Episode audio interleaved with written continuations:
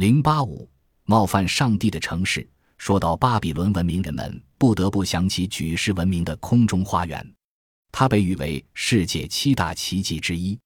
令人遗憾的是，美丽的空中花园却和巴比伦文明其他的著名建筑一样，早已淹没在滚滚黄沙之中。空中花园是人间恋情的产物，关于它的传说至今令人唏嘘。巴比伦空中花园最令人称奇的地方是供水系统，因为巴比伦雨水不多。而空中花园的遗址相信亦远离河流，所以研究人员认为空中花园应有不少输水设备，使地下水运到最高一层的出水池，再经人工河流返回地面。新巴比伦国王尼布贾尼撒二世娶了米底的美丽公主米提斯为王后，可婚后不久，国王发现公主总是愁容满面，尼布贾尼撒便问其故，公主说。我的家乡山峦叠翠，花草丛生，景色非常喜人。而这里是一望无际的巴比伦平原，连个小山丘都找不到，实在荒凉。我每天都渴望能再见到我们家乡的山岭和盘山小道。公主的思乡病使尼布贾尼撒二世萌生了建造一座美丽花园的想法。他令工匠按照米底山区的景色，在他的宫殿里建造了一个阶梯型花园。上面栽满了奇花异草，下面是潺潺流水，园中还有幽静的山间小道。工匠们还在花园中央修建了一座城楼，矗立在空中。如此美丽的园林景色，终于使公主眉开眼笑。由于花园比宫墙还要高，给人感觉像是整个御花园悬挂挂在空中，因此被称为空中花园，又叫玄苑。空中花音当然。从来都不是吊在空中的。这个名字的由来，纯粹是因为人们把原本除有吊之外，还有突出之意的希腊文 “kremastos” 及拉丁文 “pencilis” 错误翻译所致。公元前一世纪，作家昆特斯·库尔提乌斯对空中花园做了这样的描述：无数高耸入云的树林给城市带来了硬币。这棵树有十二英尺粗，高达五十英尺。从远处看去。如阴的灌丛让人认为是生长在高大巍峨、树木繁盛的山上森林。尼尼微的毁灭使亚述国无情地消失在了历史的废墟中。多少个世纪以后，西方画家们在他们的作品中总无一例外地把美丽的尼尼微描绘成末日到来前的凄凉。一八九九年，德国考古学家罗伯特·科德韦在巴比伦城遗址进行挖掘。可由于地下水位太高，发掘仅限于新巴比伦时间后地层。尽管如此，他还是在发掘南宫院时，在东北角挖掘出一个面积有一千二百六十平方米的奇异建筑，略带长方形，处于半地下状态。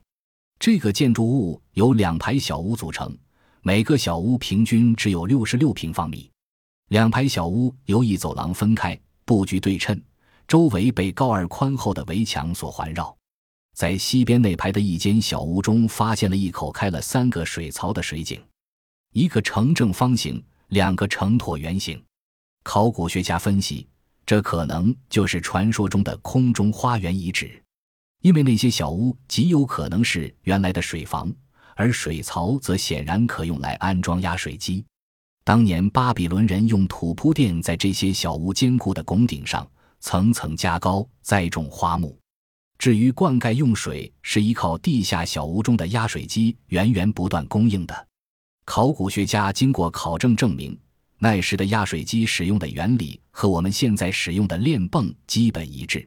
他把几个水桶系在一个链带上，与放在墙上的一个轮子相连，轮子转动一周，水桶就跟着转动，完成提水和倒水的整个过程。水再通过水槽流到花园中进行灌溉。考古学家还在在遗址里发现了大量种植花木的痕迹。空中花园实际上是一个铸造在人造土石林之上、具有居住、游乐功能的园林式的建筑体。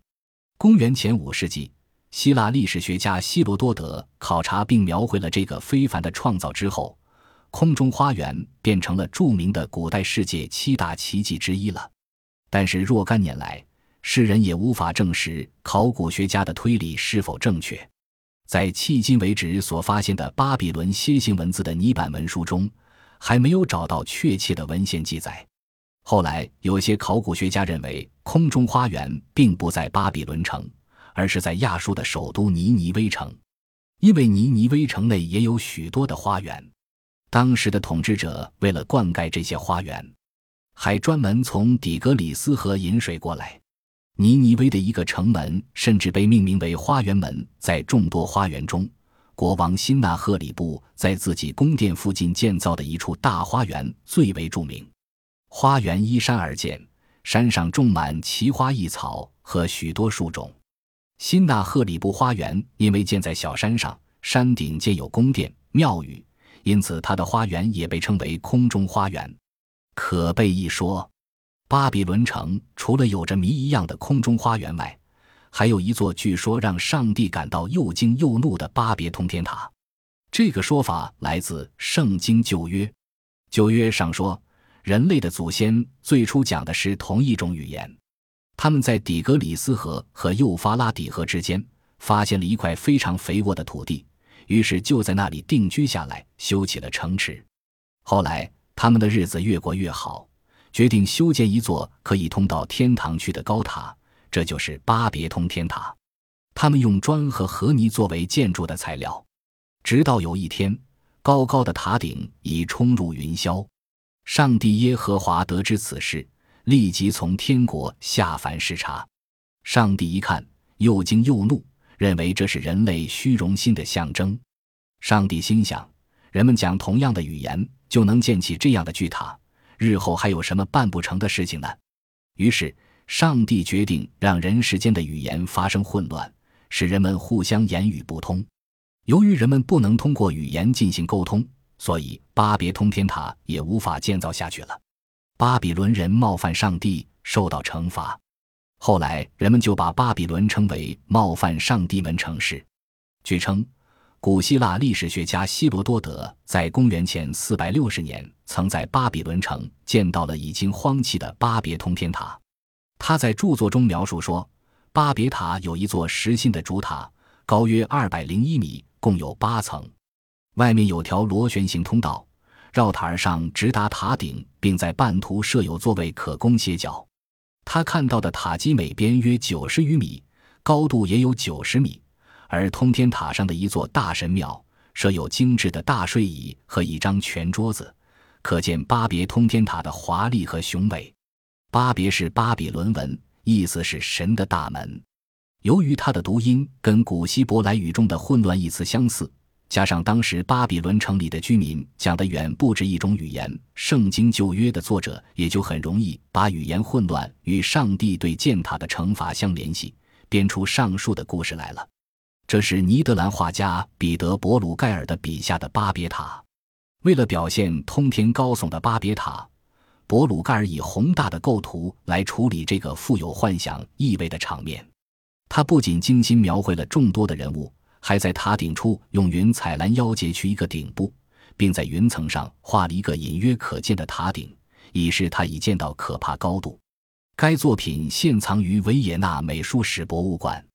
希罗多德笔下的通天塔多次毁于战火，又多次重建。据史载，公元前五百三十九年，居鲁士征服巴比伦时，第一次绕过了巴别塔，他为这座雄伟的建筑所倾倒。不仅禁止部下回塔，而且还下令在自己的陵墓上也建了一座类似的建筑，只是稍小一点。但这座塔最终未能幸存，它被波斯王薛西斯捣毁，成为一堆瓦砾。新巴比伦王国建立后，尼布贾尼撒二世下令重建通天塔，他命令全国不分民族、不分地区都要派人来参加修塔。尼布贾尼撒下令重建的巴别通天塔共有七层，总高九十米，塔基的长度和宽度各为九十一米左右。在高耸入云的塔顶上，还建有壮观的供奉马杜克主神的神殿。塔的四周是仓库和祭司们的住房。在五千多年前，人们能建起这样一座如此巍峨雄伟的通天塔，实在是人世间的一大奇迹。遗憾的是。巴别塔如今剩下的仅仅是一块长满了野草的方形大地基的残迹了。在波斯人彻底摧毁了巴比伦之后，人们对巴比伦通天塔仍然念念不忘。公元前三百二十一年，当亚历山大大帝占领已经荒芜的巴比伦后，他曾经想重建通天塔，但是单单清除废塔的砖瓦就需要一万人工作两个月，最后他只好放弃了这个计划。千百年过去了，不知有多少人一直想找到巴比伦城的遗址。一八九九年三月，德国考古学家罗伯特·科尔德维在今天巴格达南面五十多公里的幼发拉底河畔，进行了持续十多年之久的大规模考古发掘工作，终于找到了已经失踪两千多年、由尼布贾尼撒二世在公元前六百零五年改建后的巴比伦古城遗址。巴别塔建造在一个名叫萨亨或盘子的凹地里，据科尔德维测量，增基每边长八千七百七十八米，它与神庙总的高度也是八千七百七十八米，共七层，第一层高三千二百一十九米，第二层高一千七百五十六米，第三、四、五、六个层均高五百八十五米。据测算，神庙约高一千四百六十三米。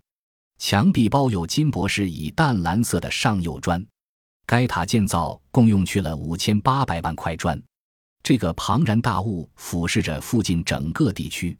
科尔德维认为，这座塔就是圣经中描绘的巴别塔。在尼尼微遗址的挖掘过程中，最令人难忘的要算是那些记载着亚述历史和神话的石雕壁画。如果把画一幅接一幅的排列起来，可以达两英里长。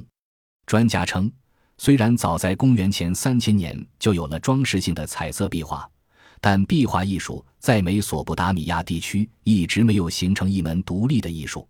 不过，巴别塔的原型究竟在哪儿，人们有不同的说法。有人认为，传说中的通天塔就是新巴比伦王朝时代巴比伦城内的马尔都克神庙大寺塔。马尔都克大寺塔高二百九十五英尺，相当于今天一座二十多层的摩天大楼的高度。这在当时人们眼里确实有高耸入云的通天之感。也有人不同意这种看法，他们认为在巴比伦城内有两座著名的神庙，一是马尔都克大寺塔，人称地庙；还有一座叫巴别伦塔，人称天庙。他们认为天庙才是传说中的通天塔，真正的巴别通天塔在哪里，至今仍是一个谜。